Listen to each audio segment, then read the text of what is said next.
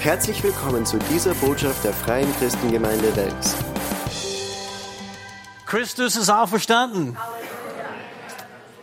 Und dann sagt man, er ist wahrhaftig auf, auferstanden. Amen. Christus ist auferstanden. Er ist wahrhaftig auferstanden. Amen. Ich möchte lesen aus 1. Korinther 15 und Vers 3. Paulus schrieb, denn als erstes habe ich euch weitergegeben, was ich auch empfangen habe, dass Christus gestorben ist für unsere Sünden nach der Schrift und dass er begraben worden ist und dass er auferstanden ist am dritten Tag nach der Schrift. Vater, danke für dein Wort und für die Kraft deines Geistes, um das Wort jetzt zu offenbaren in unserem Leben, in Jesu Namen. Das Sterben Jesu Christi und seine Auferstehung trennen Christentum von allen Religionen dieser Welt. Sein Sterben am Kreuz war einzigartig in der ganzen Geschichte der Menschheit. Als er am Kreuz sein Leben für uns hingab, war das das Wichtigste, was jemals geschehen ist. Und es war einzigartig. Versteht mich nicht falsch, die Kreuzigung war nicht einzigartig in dem Sinn. Weil die Römer haben viele Leute gekreuzigt. Sie waren bekannt, Menschen zu kreuzigen. Ein Historiker hat gesagt, dass die Römer haben vielleicht bis 200.000 Menschen gekreuzigt. Auf einmal haben sie mehr als 6.000 Leute an denselben Tag gekreuzigt. So sein Sterben am Kreuz in dem Sinn war nicht einzigartig. Und für die römische Justiz galt die Kreuzigung als ein schmachvoller Sklaventod. Sie haben das immer gemacht, um Menschen wirklich zu erniedrigen. Und natürlich war das auch ein qualvolle und grausame Art und Weise zu töten. Konnte sogar Tage dauern, bevor die Person, der gekreuzigt worden ist, stirbt. Aber sie wollten die Leute auch erschüchtern mit dieses Bild. Sehe, was wir mit solchen Menschen machen. Wenn du deinen Mund aufmachst, wie er seinen Mund aufmacht, aufgemacht hat, wirst du auch sowas erleben. Bevor sie Jesus gekreuzigt haben, schlugen sie ihn, verspottete ihn und spuckte auf ihn. Dann setzte sie ein Dornenkron auf seinem Haupt. Und sein Blut ist für dich und für mich geflossen. Als nächstes haben sie ihn ausgepeitscht. Und ich möchte lesen, sie geißelte ihn mit einer Lederriemenpeitsche, deren Enden mit Knochen oder Eisenstücken versehen waren. Die Geißelung hatte in den Schultern, den Rücken und Beinen tiefe Wunden hinterlassen. Der Körper Jesu hatte sich in eine Blut- und Hautfetzen verkrustete Masse verwandelt, die durch das mehrmalige Stürzen auch noch mit Schmutz bedeckt war. Und dann führten sie ihn zu Golgotha, wo sie, wo sie Jesus dann am Kreuz aufgehängt haben. Sie haben Nageln durch seine Hände, durch seine Füße geschlagen. Diese Nageln waren 13 bis 18 Zentimeter lang. Der hat für uns das alles erlebt und gelitten. Ihm gingen Qualen wie Durst, Wundbrand, Verkrampfung der Atemmuskulatur voraus. Und Jesus hing dort am Kreuz für sechs schreckliche, schmerzhafte Stunden und dann ist er gestorben. Und das war schrecklich, aber das war nicht einzigartig. Andere Menschen, wie wir schon gesagt haben, waren auch gekreuzigt von den Römern. Aber was hat sein Tod oder sein Sterben am Kreuz so einzigartig gemacht? Als Jesus starb am Kreuz, war er nicht alleine. Die ganze Menschheit, wir alle waren mit ihm am Kreuz. Er hat alle unsere Sünden auf sich geladen, unsere Krankheiten, unsere Leiden, unsere Armut, alle unsere Trauer, alle unsere Probleme auf sich geladen. Die ganze Flucht des Gesetzes nahm er auf sich. Für uns. In Jesaja 53 steht geschrieben ab Vers 3, er wurde verachtet und von den Menschen gemieden. Ein Mann voller Schmerzen, mit Krankheit vertraut. Wie einer vor dem Mann das Gesicht verhüllt. Er war verachtet, wir schätzten ihn nicht aber er hat unsere Krankheit getragen und unsere Schmerzen auf sich geladen. Wir meinten, er sei von Gott geschlagen, von ihm getroffen und gebeugt, doch er wurde durchbohrt wegen unserer Verbrechen, wegen unserer Sünden zermalmt. Zu unserem Heil lag die Strafe auf ihm.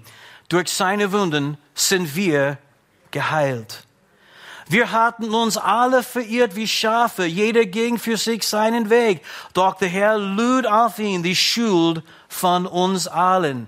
Als Jesus starb am Kreuz, wir waren auch dort.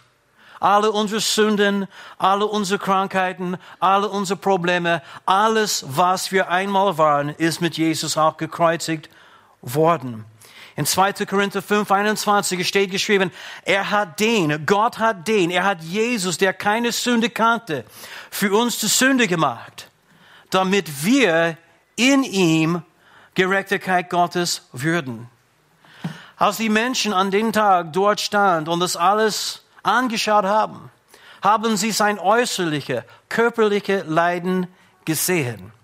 Aber sie haben das nicht gesehen, was innerlich bei Jesus geschehen ist, als er nahm unsere Sünden und Krankheiten auf sich.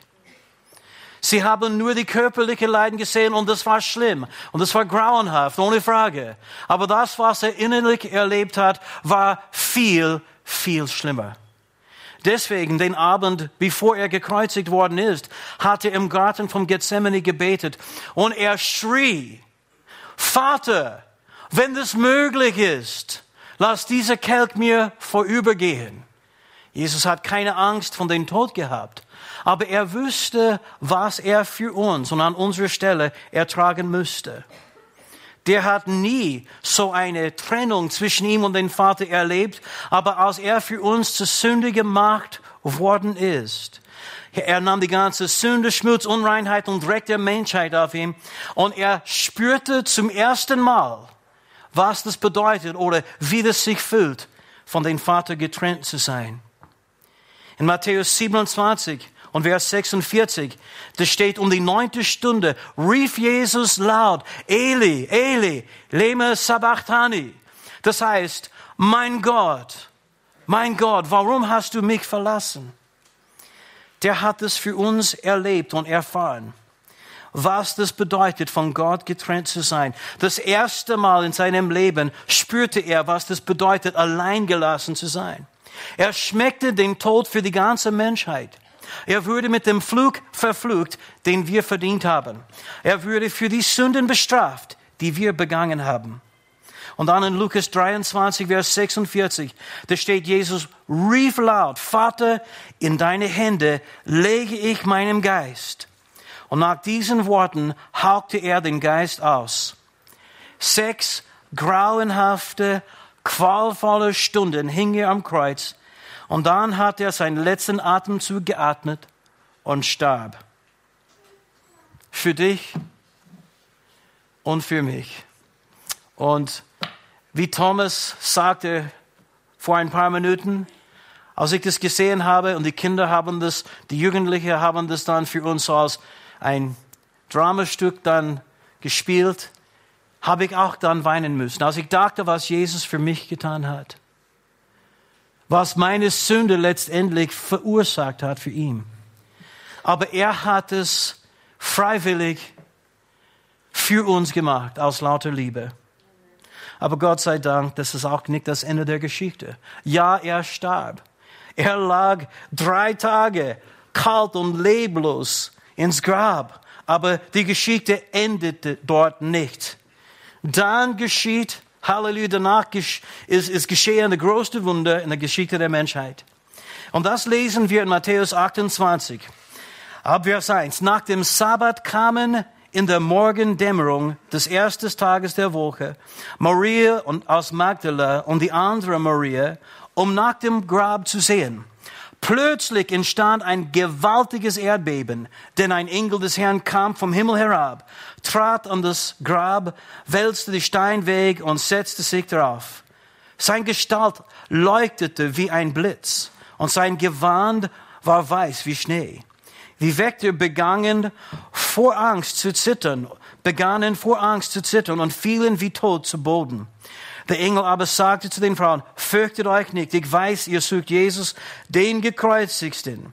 Er ist nicht hier, denn er ist auferstanden, wie er gesagt hat, komm her und seht euch die Stelle an, wo er lag. Und das haben sie dann auch sehen können.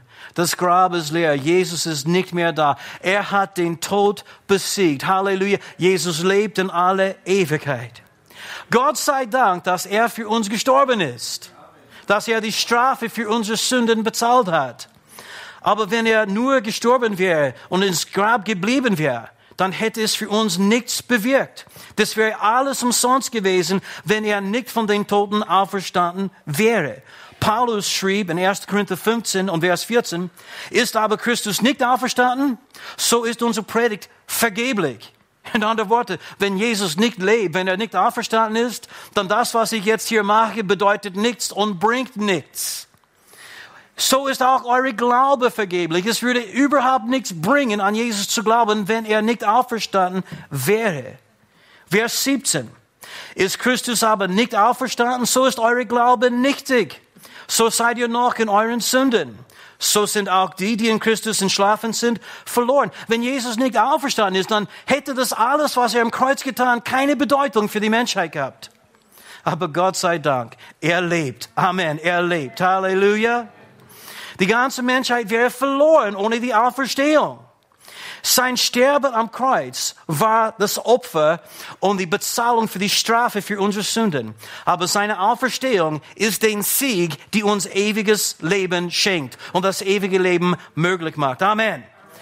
In Vers 20, 1. Korinther 15 und Vers 20 sagt Paulus, nun aber ist Christus von den Toten auferweckt worden und bitte merke, aus der Erste der Entschlafenen. Er ist auferstanden. Er ist wahrhaftig auferstanden. Aus der Erste der Entschlafenen. Das bedeutet, es gibt viele, viele anderen, die auch auferstehen werden, weil er auferstanden ist. Wir haben es schon gehört. Weil er lebt, leben auch wir. Amen. Halleluja. Seine Auferstehung ist unsere Auferstehung. Halleluja. Das Auferstehung, die er erlebt hat, ist jetzt eine mächtige Kraft, die in uns wirkt. In Epheser Kapitel 2 und Vers 4, aber Gott, der reich ist an Barmherzigkeit, hat in seiner großen Liebe, mit der er uns geliebt hat, auch uns, die wir tot waren in den Sünden, mit Christus lebendig gemacht aus Gnade seid ihr selig geworden. Und er hat uns mit auferweckt und mit eingesetzt im Himmel in Christus Jesus. Habt ihr das gemerkt? Als Jesus am Kreuz starb, waren wir auch dort. Wir sind mit Christus gekreuzigt worden. Halleluja. Als Jesus begraben worden ist, waren wir in Christus. Wir sind mit Christus begraben. Alles, was wir einmal waren, dieser alten Mensch, die wir einmal waren, ist mit Christus gekreuzigt und begraben. Aber Gott sei Dank, wie wir gerade jetzt gelesen haben, als Jesus lebendig gemacht worden ist, sind wir mit Christus lebendig gemacht. Als er auferstanden worden ist, sind wir auch mit ihm auferstanden. Halleluja. Und jetzt sitzen wir mit ihm an himmlischen Orten in Jesus Christus. Gott sei Dank dafür. Sein Sterben am Kreuz war einzigartig in dem Sinn, dass er nicht alleine war, als er starb. Wir waren in Christus. Wir waren mit ihm identifiziert. Gott sei Dank, dass er für uns gestorben ist. Gott sei Dank, dass er den Tod für uns besiegt hat. Vergesst es niemals, sein Sieg ist dein Sieg. Seine Auferstehung ist deine Auferstehung. Weil er lebt, werden wir für immer und ewig leben. Und jetzt zuletzt, ich möchte vielleicht das Wichtigste erzählen von dieser Botschaft, die ich jetzt gebraucht habe. Sein Sterben am Kreuz und die Auferstehung, natürlich beide extrem wichtige Ereignisse. Aber für dich hat es keine Bedeutung, außer dass du selbst diese Gnadenangebot und Anspruch angenommen hast, die Jesus letztendlich für dich erkauft hat mit seinem Blut. An die Auferstehung zu glauben, ist notwendig für jeder, der errettet werden möchte. Wenn du möchtest eine Nutzung haben von das, was Jesus für dich getan hat, dann musst du auch an die Auferstehung Jesu Christi glauben. Wir sind errettet, indem wir an seine Auferstehung glauben und dann Jesus annehmen, bekennen, dass er der Herr unseres Lebens ist. Anders geht es nicht. Kann ein Mensch errettet werden, wenn er nicht glaubt, dass Jesus, von den, wenn er nicht glaubt, dass Jesus auferstanden ist? Nein. Unmöglich. Paulus hat es ganz klar gemacht in Römerbrief Kapitel 10 und Vers 9. Er sagte, denn wenn du mit deinem Mund bekennst, dass Jesus der Herr ist und in deinem Herzen glaubst, dass Gott ihn von den Toten auferweckt hat, so wirst du gerettet. Denn wenn man vom Herzen glaubt, so wird man gerecht. Und wenn man mit dem Munde bekennt, so wird man gerettet. Wie wird ein Mensch errettet? Indem er glaubt, dass Gott Jesus von den Toten auferweckt hat und dann mit dem Mund bekennt, Jesus ist der Herr. Es gibt kein anderer Weg. Jesus selbst sagte, ich bin der Weg, die Wahrheit und das Leben. Keiner kommt zum Vater als nur durch mich. Warum? Weil Jesus tat, was niemand anders getan hat. Niemand anders starb für uns. Niemand anders hat uns mit Blut erkauft. Niemand anders bezahlte die Strafe für unsere Sünden. Niemand anders. Jesus allein hat es gemacht. Und Gott sei Dank, er hat den Tod besiegt und er lebt in Ewigkeit. Siegreich ist Jesus für immer und ewig. Und ich habe gelesen, dass nur 31 Prozent von Österreichern glauben das. Natürlich mit all diese Umfragen, die verschiedene Instituten und so weiter machen, kann das mehr oder weniger. Und wir wissen nicht wirklich, ob das genau 31 Prozent ist. Aber denk einmal drüber nach. Das ist weniger als ein Drittel von allen Menschen, die in Österreich leben. Wir reden nicht nur vom römisch-katholischen, wir reden nicht nur vom evangelischen oder sowas. Wir reden von allen Österreicher. Weniger als ein Drittel glauben, dass Jesus auferstanden ist. Die, die, viele, viele haben keine Ahnung, warum wir feiern Ostern. Die denken, dass es geht um irgendeine Hase, die Eier legt, was über, oder Eier legt, die keinen Sinn macht. Ja. Eiern kommen nicht von Hasen. Und Hasen kommen nicht von Eiern, oder? Aber nur 31 Prozent glauben. Und das ist, das ist so traurig und so schade und so gefährlich für die Menschen. Das Evangelium haben viele, viele Menschen noch nicht gehört. Obwohl es eine Kirche in jedem kleinen Ort gibt, jedes kleine Dorf. Und Paulus hat uns schon in, in 1. Korinther Kapitel 15 mehrere Gründe gegeben, weißt du, Beweise gegeben, warum wir glauben können. Zum Beispiel, er sagte, dass Jesus ist gestorben und auferstanden nach dem Schrift. In, andere, in anderen Worten, Gottes Wort, die Bibel, hat uns schon gelehrt und gezeigt an viele Schriftstellen, dass Jesus Christus sterben würde, der Messias würde sterben und dann auch Auferstehung. So, wenn wir den Heiligen Schrift glauben, dann können wir glauben, dass Jesus auferstanden ist. Aber dann schrieb Paulus weiter, dass Jesus ist gesehen worden von Menschen, von Petrus zum Beispiel zuerst. Dass, dass Petrus hat Jesus gesehen, nachdem er gestorben ist, nachdem er auferstanden ist.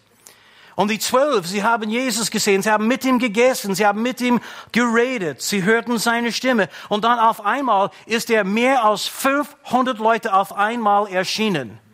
Sie haben gesehen, er lebt. Er lebt, Jesus lebt. Und als Paulus das schrieb, die meisten von diesen 500 Leuten waren immer noch im Leben. Du, du hättest damals fragen können, stimmt es wirklich? Hast du ihn wirklich gesehen? Und sie, dann, dann, dann hätten sie gesagt, jawohl. Halleluja. Nach dem dritten Tag ist er aus dem Grab gekommen und ich sah Jesus, er lebt. Und diese zwölf, sie waren verändert. Vorher, denke mal drüber nach, Petrus, der hat Jesus verleugnet hat Angst gehabt, wollte nicht zugeben, dass er Jesus kannte. Und auf einmal, nachdem er Jesus sah, war er mutig und er verkündigte das Evangelium und alle anderen auch. Und sie haben alle, außer Johannes, als Märtyrer gestorben. Sie sind auch für ihr Glauben umgebracht worden. Die haben gesagt, Leugne Jesus jetzt ab. Glaube nicht mehr an ihm. Sag, sag es ganz klar, dass er nicht lebt. Und wir werden dich am Leben lassen. Und sie haben gesagt, das dürfen wir nicht sagen. Wir haben Jesus gesehen. Er lebt. Diese Menschen waren feig und sie waren beängstigt und auf einmal waren sie mutig und stark und sie haben ihr Leben für das gegeben, was sie glaubten, dass Jesus lebt. Ich glaube, Petrus hat es ganz sicher nicht gemacht, ohne dass er Jesus gesehen hat. Jakobus, der Halbbruder Jesus, der glaubte nicht zuerst, dass Jesus der Messias war, aber nachdem Jesus auferstanden ist, glaubte er auch. Und er ist der Leiter von der Gemeinde in Jerusalem geworden. Halleluja. Verkündigt auch die Auferstehung von seinem Halbbruder Jesus. Amen. Paulus, ein Verfolger der Gemeinde, er schrieb auch von seinem Zeugnis. Er sagt, ich habe die Kirche gefolgt, ich habe die Christen ins Gefängnis geworfen, aber Jesus ist mir erschienen und sein ganzes Leben ist anders geworden. Halleluja! Paulus hat Jesus gesehen und es hat sein Leben für immer verändert. Und wir wissen, dass später hat er auch sein Leben gegeben für diese Glaube. Er konnte Jesus nicht leugnen. Nicht verleugnen, weil er wusste, nicht ablehnen, weil er wusste, dass Jesus lebt. Und dann es gibt andere, andere Beweisstücke. Josephus, Tacitus, die haben auch, weißt du, weltliche Historiker, sie haben auch geschrieben, Jesus lebte, dass er unter Pontius Pilatus dann gekreuzigt worden ist. Und am dritten Tag seine Jünger sagten, dass er auferstanden ist. Die haben es auch geschrieben. Das ist auch, weißt du, Beweis, dass das nicht nur so irgendeine geistliche Wahrheit ist, sondern auch ein historisches Ereignis. Aber ich kann euch auch sagen, dass ich glaubte das alles viele, viele Jahre nicht. Und ich habe Christen verspottet und ausgelacht. Judy kann es dir sagen. Ich habe sie auch ein bisschen ausgelacht, aber nicht so sehr. Aber anderen, ich habe sie regelrecht niedergemacht. Ich habe mit sie gestritten. Ich habe sie auf die Probe gestellt. Ich habe dumme Dinge gesagt wie, Herr Gott, wenn es dir wirklich gibt, dann soll es mir jetzt umbringen mit einem Blitz aus dem Himmel. Und dann, schau, nichts ist passiert. So war ich als Mensch. Ich habe immer gesagt, ich bin Atheist, ich brauche keinen Gott, ich glaube nicht an Gott, ich brauche keinen Gott. Das ist nur für Menschen, die schwach sind oder nicht so intelligent sind oder vielleicht kleine alte Damen. Für mich aber nicht. Und dann auf einmal der Auferstandene, der, der gekreuzigt worden ist und der, der auferstanden ist, der hat mein Herz berührt und Gott sei Dank, in den Augenblick, ich wusste, er lebt. Ich wusste nicht, was das alles bedeutet für mich, aber ich wusste, Jesus Christus lebt. Und ich habe begonnen, die Bibel zu lesen. Und als ich die Bibel gelesen habe, habe ich gesehen, dass Jesus ist nicht der, der ich gedacht habe. Ich dachte, dass er war so, so wie ein Pfarrer in einer Kirche, langweilig, hat keinen Spaß gehabt. Und dann ich habe gesehen, wie mächtig er war und wie er ein Freund von Sünder war.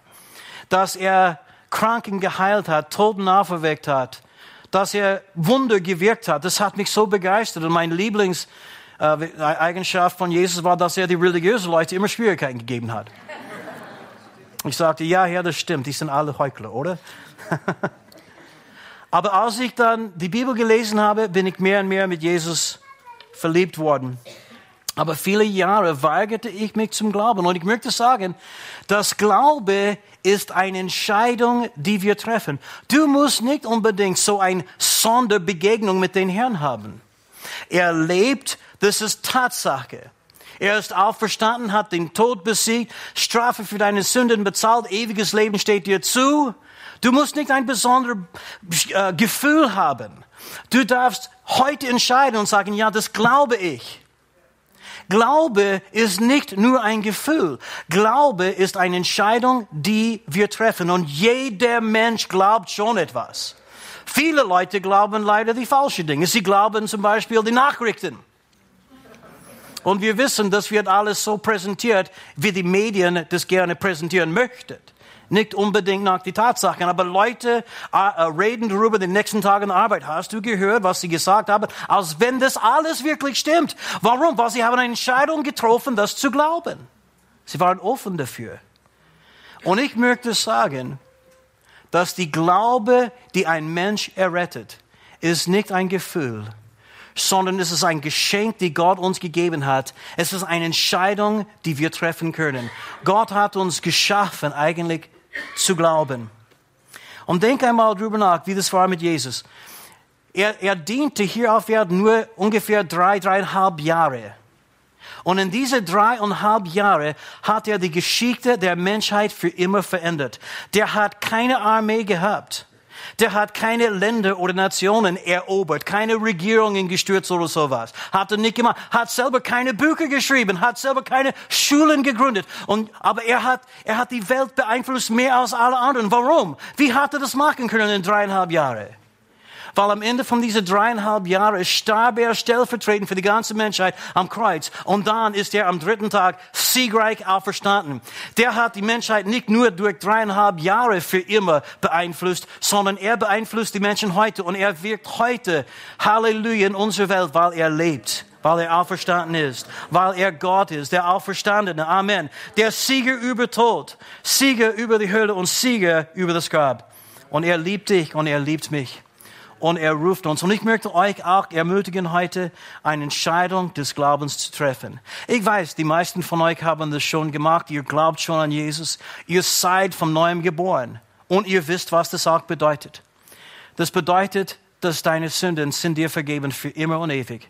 Das bedeutet, dass Gott hat dich jetzt als gerecht nicht nur äh, betrachtet, sondern er hat dich gerecht gemacht. Das bedeutet, dass dieses Leben hier auf Erden ist nur die Vorstufe zu das Richtige und Ewiges, was er für uns vorbereitet hat. Halleluja, das ewiges Leben hat schon für uns begonnen in Jesus Christus. Wenn wir sterben hier in dieser Welt, das ist nicht das Ende, sondern wirklich nur der Anfang von das Beste, was Gott für uns bereitet hat. Amen. Wir sterben in diesem Sinne nicht, sondern wir übersiedeln nur zu unser himmlischen Zuhause, die Jesus für uns vorbereitet hat. Gott sei Dank, dass Jesus für uns gestorben ist. Und Gott sei Dank, dass er auferstanden ist, dass er den Tod besiegt hat. Halleluja! Er lebt in aller Ewigkeit. Amen. Amen. Und nach, nachdem ich das erlebt habe, nachdem ich das gehört habe, auf einmal bin ich an eine Stelle gekommen. Ich habe die Bibel gelesen und, und ich fragte, äh, ein, ein Freund damals, der Christ war, ich sagte, stimmt es wirklich, dass alles, was ein Mensch tun muss, um errettet zu werden, ist zu glauben, dass Gott Jesus von den Toten auferweckt hat und dann mit dem Mund zu bekennen, dass er der Herr ist? Weil ich habe Römer 10 und Vers 9, die wir schon gelesen haben, ich habe das auch selber damals gelesen. Ich, ich wusste, was Paulus geschrieben hat. Und ich fragte, stimmt das wirklich? Merkt ihr, das war nicht mehr ein Gefühl, sondern das war eine Erkenntnis, die ich aus dem Wort Gottes bekommen habe. Glaube kommt von Hören. Und ihr habt das Wort Gottes heute gehört. Und ich fragte, ist das alles, was ein Mensch tun muss, um errettet zu werden? Und er sagte, eigentlich ja. Und dann sagte ich, dann kann ich auch gerettet werden weil ich glaube, dass Jesus lebt. Ich glaube, dass Gott ihn von den Toten auferweckt hat. Und ich weiß, dass er der einzige Herr ist. Und ich, ich, ich glaube, dass Jesus der Herr ist. Und in dem Augenblick bin ich vom Neuem geboren. Das ist schon mehr als 31 Jahre. Halleluja. Ich bin ein neuer Mensch, ein Kind Gottes, errettet, Sünden vergeben, gerecht vor Gott. Und das alles habe ich Jesus zu verdanken. Ich möchte euch einladen, eine Entscheidung des Glaubens heute zu machen. Ich weiß nicht, ob ihr regelmäßig hier kommt in diese Gemeinde oder ob ihr in eine andere Kirche geht. Ist auch okay. Das Wichtigste ist, hast du Jesus in deinem Herzen? Hast du Jesus in deinem Leben? Ich weiß, die meisten von euch würden ja sagen, ja, ich, ich bin errettet. Aber es könnte sein, es gibt eine oder den anderen und du hast diese Gewissheit in deinem Herzen nicht. Ewiges Leben ist ein Geschenk. Du musst nicht so sein, wie ich bin. Und du freust dich darüber, ganz sicher. Aber du musst auch nicht sein wie Thomas oder irgendjemand anderes. Gott liebt dich genau wie du bist. Und du bist ihm ganz besonders. Du bist ihm so wertvoll. Und deswegen hat er Jesus, seinem Sohn, gesandt, um für dich, für deine Sünden zu sterben. Er wusste, dass wir das alleine nicht schaffen konnten, schaffen würde. Wir werden jetzt kurz ein Gebet beten, ja? Wir nennen das manchmal bei uns so ein Übergabegebet, in dem wir unser Leben den Herrn übergeben. Und wo wir sagen, Jesus, komm jetzt in meinem Leben, sei du der Herr meines Lebens. Ich glaube an dich, ich glaube an das, was du für mich am Kreuz getan hast. Und ich möchte, dass du in mir lebst. Wir beten so ein Gebet. Und wir haben gesehen, über die Jahre, wie Hunderte und Hunderte von Menschen ein neues Leben empfangen haben. Wie sie auch durch diese Glaubensentscheidung verändert worden sind, frei geworden sind, heil geworden sind. Halleluja. Lasst uns vielleicht alle die Augen schließen jetzt. Und wenn du heute gekommen bist und du hast diese Zuversicht nicht, diese Gewissheit des Heils nicht, dann ich möchte dich einladen, mit mir zu beten. Ein, ein ganz kurzer, einfacher Gebet. Die Entscheidung, die wir treffen, zu glauben und sagen, Herr, ich glaube an dich. Ich glaube, dass du für mich gestorben bist. Wenn du sagst, ich brauche dieses Gebet, Bruder Fred, dann ich möchte dich bitten, auch etwas ganz Mutiges zu tun. Jesus starb für dich, aber ich möchte dich bitten, auch jetzt etwas ganz Mutiges zu tun.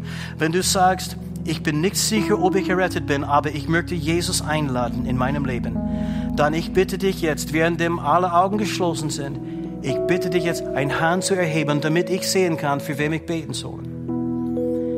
Wenn du Jesus empfangen möchtest, bitte hebe eine Hand hoch, wo du sitzt jetzt. Halleluja, ich sehe deine Hand und hier sind auch einige. Preis dem Herrn, das ist wunderbar. Heute ist der Tag des Heils für dich und für mich. Amen, das ist wunderbar. Wunderbar, preis dem Herrn. Wir loben den Herrn. Mehrere Hände sind aufgegangen. Und weißt du, was das bedeutet für uns alle? Das bedeutet, dass im Himmel gibt es eine große Feier jetzt. Dass die Engel Gottes freuen sich vor den Thron Gottes, weil du Ja zu Jesus gesagt hast. Amen. Lass uns jetzt alle miteinander aufstehen. Und dann werden wir miteinander beten. Aber nach dieses Gebet und nach unserem Abschluss, ich möchte dich bitten, wenn du eine Hand aufgehoben hast und äh, weißt du, als ein Zeichen, dass du Jesus in deinem Leben einladen möchtest, ich möchte dich bitten, komm kurz nach vorne, ganz kurz nach vorne, damit ich dich auch begrüßen kann und damit auch unser Gebetsteam für dich auch beten können. Sie haben ein kleines Geschenk für euch. Sie stehen hier auf die erste Reihe. Hier in diesem Kuvert gibt es äh, zwei kleine Hefte, oder es zwei oder drei, ich weiß nicht, drei kleine Hefte, wo, wo, wo, worin man lesen kann, wie wir dann weiter mit den Herrn gehen. Halleluja. Und so, bitte kommt nach vorne nach dieses Gebet. Beten wir jetzt miteinander. Schließ die Augen ganz kurz, öffne dein Herz zum Herrn und beten wir jetzt im Glauben. Sprich mir einfach diese Worte nach und sag, Herr Jesus Christus, Herr Jesus Christus, ich komme jetzt zu dir. Ich komme jetzt zu dir. Und ich gebe dir mein Leben. Und ich gebe dir mein Leben. Ich glaube an dich. Ich glaube an dich. Du gabst dein Leben für mich am Kreuz. Du gabst dein Leben für mich am Kreuz. Für mich bist du gestorben. Für mich bist du gestorben. Die Strafe für meine Sünden hast du bezahlt. Die Strafe für meine Sünden hast du bezahlt. Das glaube ich. Das glaube ich. Und du hast den Tod besiegt. Du hast den Tod besiegt. Du bist auferstanden. Du bist auferstanden. Und du lebst in Ewigkeit. Und du lebst in Ewigkeit. Das glaube ich von ganzem Herzen. Das glaube ich von ganzem Herzen. Komm in mein Herz. Komm in mein Herz. Und sei du der Herr meines Lebens. Sei du der Herr meines Lebens. Ich empfange dich jetzt. Ich empfange dich jetzt als meinem Herrn und Erlöser. Als meinem Herrn und Erlöser. Amen. Vater, ich bete besonders für diejenigen heute, die dieses Gebet zum ersten Mal gebetet haben. Und ich bete, dass sie werden deine Nähe spüren, deine Liebe erleben, dass sie werden umgeben werden von Gnade, Friede und Freude, dass sie werden erkennen, wie kostbar und wertvoll sie für dich sind. Und Vater, ich bete jetzt in Jesu Namen, dass du sie auch beschützen und bewahren wirst, dass, dass sie werden von deinem Geist geführt werden. Und, und Vater, dass sie werden erkennen, warum sie leben, dass sie werden erkennen, dass du einen Plan für ihr Leben hast. Danke dir dafür in Jesu Namen. Amen. Wie ich sagte, wenn du dieses Gebet zum ersten Mal gebetet hast, eine Hand aufgezeigt hast, dann bitte ganz kurz, komm nach vorne, nach unserem Abschluss und äh, wir werden kurz beten, ja. Wir lieben euch. Sei gesegnet. Danke nochmals an die Kinder und Jugend und Chor. Super Gottesdienst. Halleluja. Jesus ist auferstanden. Er ist wahrhaftig auferstanden. Amen. Hier endet diese Botschaft. Wir hoffen, Sie wurden dadurch gesegnet. Für mehr Informationen besuchen Sie uns unter www.fcg-wells.at.